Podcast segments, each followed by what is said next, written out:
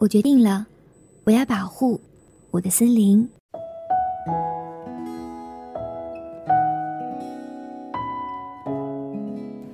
大家好，欢迎进入品客厅，我是主播二十五。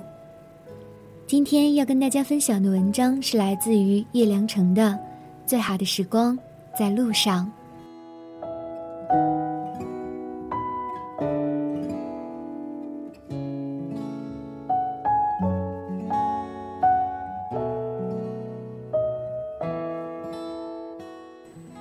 前几日，我写过一篇散文《百分之一森林》。我在里面说，每个人心里面都住着一片以自由为名的森林。可是，在我们慢慢长大的过程中，可能有百分之九十九的人，因为父母之命，因为所谓的安稳生活，因为所谓的美好未来，或者挣钱的工作。放弃了那一颗曾为了追逐自由而热烈跳动的心，以及那一片以自由为名的森林。最后，有百分之一的人留下了那片森林，并且把自己一生的时间都作为营养奉献给了他们。当然，那百分之一的人得到的东西是那些百分之九十九的人无法体会的，并且也是他们。所不耻的。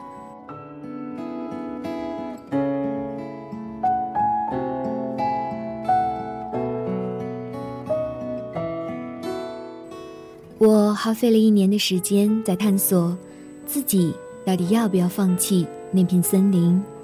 这过程不比登天简单。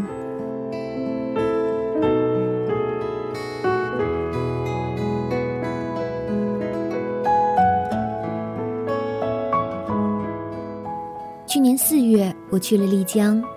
丽江本身就是一个令人神往的地方，在那里我生活了一个多月，居住在好朋友新开的客栈里。那时候，我白天一边和他一起打理客栈，一边写我的长篇小说《冷色系男人》。客人多的时候，跟他们坐在院子里聊聊天，摘院子里的红樱桃吃。或者安静的听一听彼此单曲循环的歌曲。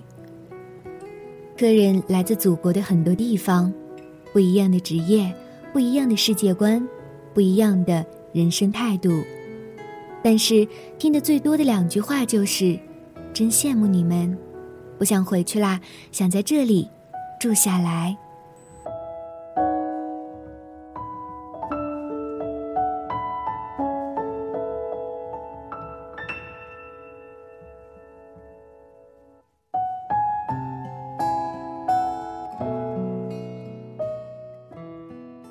每当听到这两句话的时候，我完全可以理解他们的眼神，他们口中还未吐露的感叹，还有他们离开时候的背影。谁不希望那片森林永远的茂密，永远的存在呢？可是就在取舍之间，更多的人选择了放弃。不能说谁对谁错，各有所得，各有所失。就是因为存在不同的生活方式，世界才能平衡。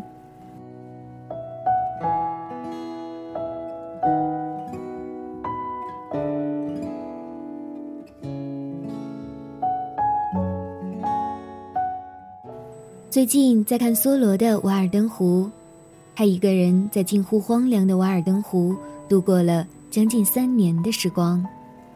梭罗是个独特的人。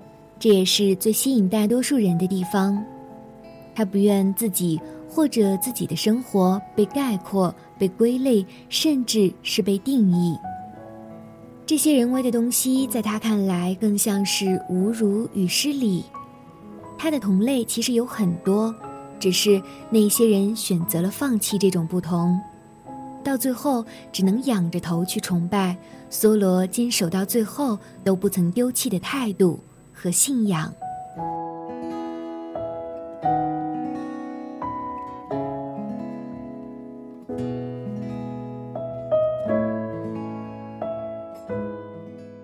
我说，梭罗是幸运的，因为他的文学地位，所以他那百分之一森林成了世人敬仰的风景。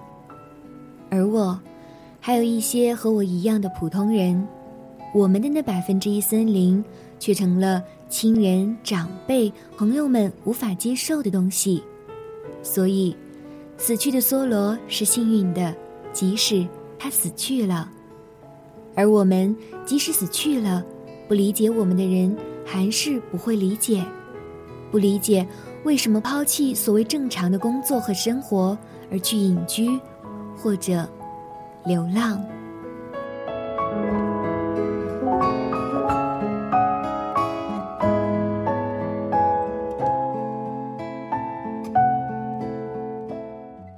王家乡在翻译《瓦尔登湖》的时候说。梭罗有时像个隐士，他可能时常觉得那山那水比那人更与他相投，山川草木均是他的密友，甚至他的一个朋友也说他：“我爱亨利，但我无法喜欢他，我绝不会想到挽着他的手臂，正如我绝不会想去挽着一棵榆树的枝子一样。”是。这一点正好正面的印证了我的观点，梭罗心里真实的存在着一片森林，他就是我说的拥有那百分之一森林的人。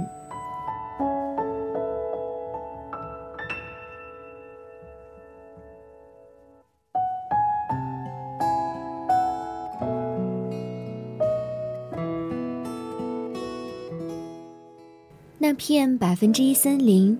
并不是代表着孤独、寂寞与世隔绝，它的存在更像是海边的灯塔，散发着永恒的光火。那是热烈的、温暖的、充满爱意和诗意的生活。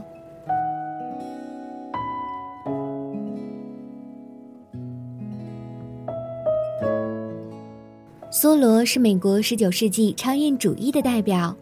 这一思潮显著的特征便是崇尚直觉和感受，崇尚个性，号召行动和创造，反对教条和经验主义等人生哲理，对美国精神文化摆脱欧洲大陆的母体而形成自己崭新独特的面貌产生了重要的影响。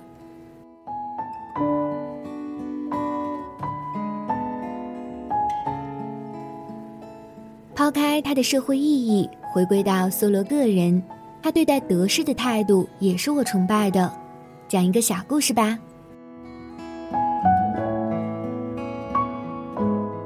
梭罗喜欢一片庄园，他每天都会去那附近转转，但是庄园的农场主却以为他偷了庄园的果子。这就是梭罗。他喜欢的东西，只要经常想着他，经常去看看他。其实他就是他的主人了，因为只有梭罗欣赏到了庄园的风景，他拿走了庄园的精华，留给农场主的只是一片世俗。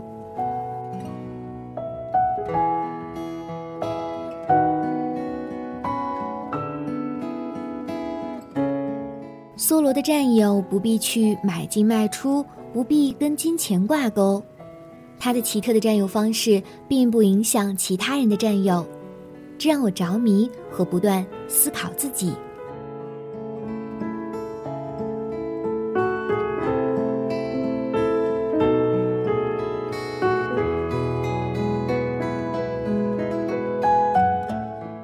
我是普通的人，但我有资格支配自己所有的想法和权利。我可以选择什么样的生活。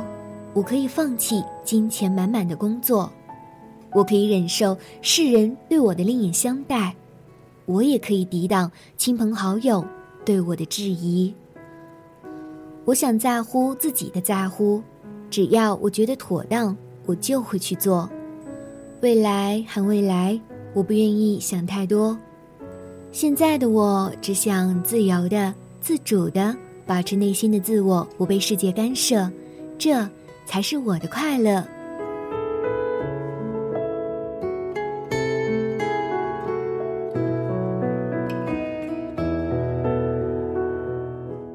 我想，二百多年前的梭罗也是这么坚持的，所以才有了林间小屋，才有了那片叫做梭罗的瓦尔登湖。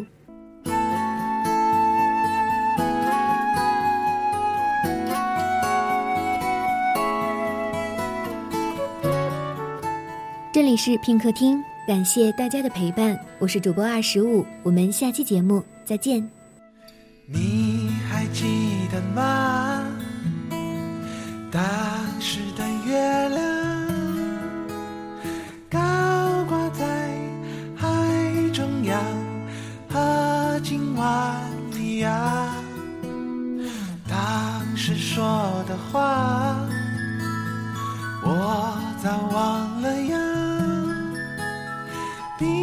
上眼，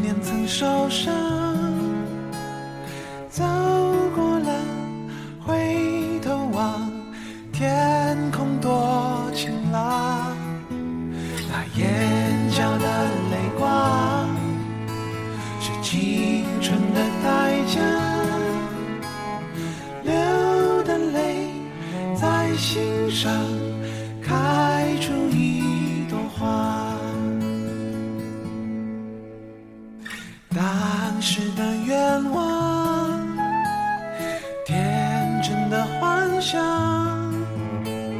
像是风筝转啊转，如今飞到何方？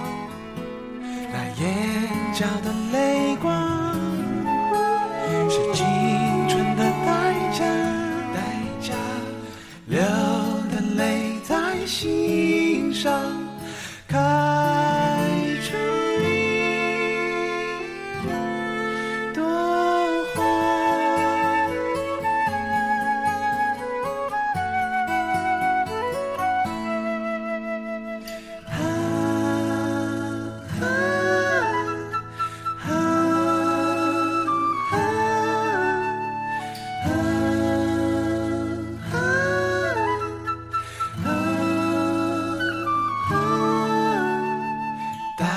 时的愿望，天真的幻想，幻想像是风筝转啊转，如今飞到何方？那眼角的泪光，是青春的代价，代价流的泪在心上开。